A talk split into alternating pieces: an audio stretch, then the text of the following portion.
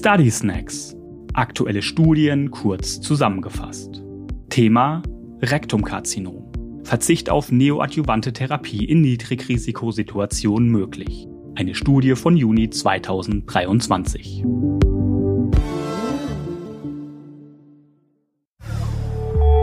Fragestellung der Studie und Fazit. Bei kurativ behandelbaren PatientInnen mit Rektumkarzinom gilt die totale mesorektale Exzision seit vielen Jahren als Standard. Bei diesem chirurgischen Verfahren wird neben dem Karzinom auch die bindegewebige Umgebungsstruktur des Rektums rezisiert und es werden regionale Lymphknoten entfernt. In vielen Leitlinien wird empfohlen, dass der totalen mesorektalen Exzision eine neoadjuvante Radiochemotherapie vorgeschaltet wird. Aber ist dies wirklich in allen Fällen notwendig? Zwei Marker können lokoregionäre Rezidive nach einer totalen mesorektalen Exzision besonders gut voraussagen. Der zirkumferenzielle Resektionsrand und die Tumorausdehnung. Der Lymphknotenstatus spielt hingegen keine entscheidende Rolle. Der zirkumferenzielle Resektionsrand lässt sich mit Hilfe einer Kernspendtomographie des Beckens mit hoher Genauigkeit prognostizieren. Hierfür wird die mesorektale Faszie als potenzielle Resektionslinie beurteilt.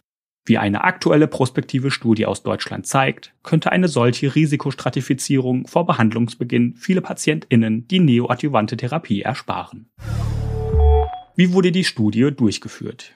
Die OCUM-Studie wurde zwischen 2007 und 2016 durchgeführt und schloss mehr als 1000 PatientInnen mit Rektumkarzinomen ein. Alle PatientInnen wiesen ein klinisches Tumorstadium von T2 bis T4 ohne Fernmetastasen auf und sollten kurativ behandelt werden. Gegenstand der aktuellen Analysen war die 5-Jahresrate lokoregionärer Rezidive. Alle PatientInnen erhielten eine Becken-MRT-Untersuchung. Dabei wurde der minimale Abstand der mesorektalen Faszie zum Tumor, zu verdächtigen Lymphknoten und zur möglichen Absiedlung des Tumors bestimmt. Betrug der Abstand 1 mm oder weniger, wurde von einer Beteiligung der mesorektalen Faszie ausgegangen. Die AutorInnen nahmen anhand des MRTs eine Risikostratifizierung vor.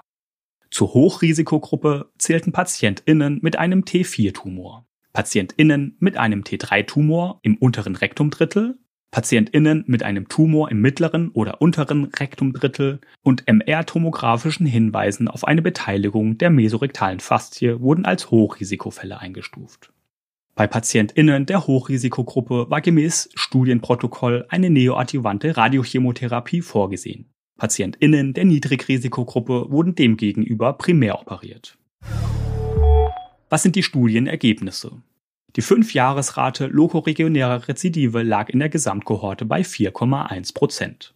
PatientInnen der Niedrigrisikogruppe ohne neoadjuvante Therapie hatten eine lokoregionäre Rezidivrate von 2,9 Prozent, was die AutorInnen als akzeptables Risiko einschätzten. Bei 16 Prozent der PatientInnen der Niedrigrisikogruppe wurden im Fünfjahresverlauf Fernmetastasen detektiert.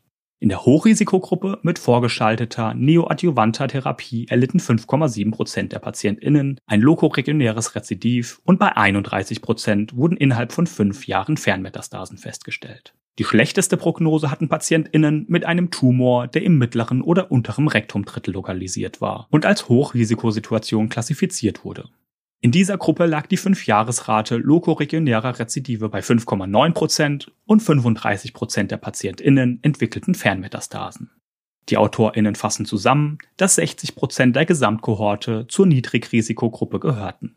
Bei ihnen kann auf eine neoadjuvante Behandlung verzichtet werden, wenn ein Restrisiko für lokoregionäre Rezidive von weniger als 5% in Kauf genommen wird. Voraussetzung für ein solches Vorgehen ist ein hoher Qualitätsstandard bei der chirurgischen Therapie.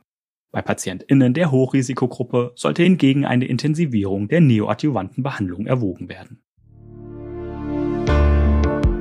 Die Quelle für diesen Study Snack ist die Studie Risk Adapted Neoadjuvant Chemoradiotherapy in Rectal Cancer. Find a Report of the OCOM Study von Rupert et al., veröffentlicht im Juni 2023 im Magazin Journal of Clinical Oncology. Den Link zu der Originalstudie mit allen Zahlen und Details finden Sie in den Show Notes der Episode. Study Snacks sind eine Produktion der Georg Thieme Verlag AG.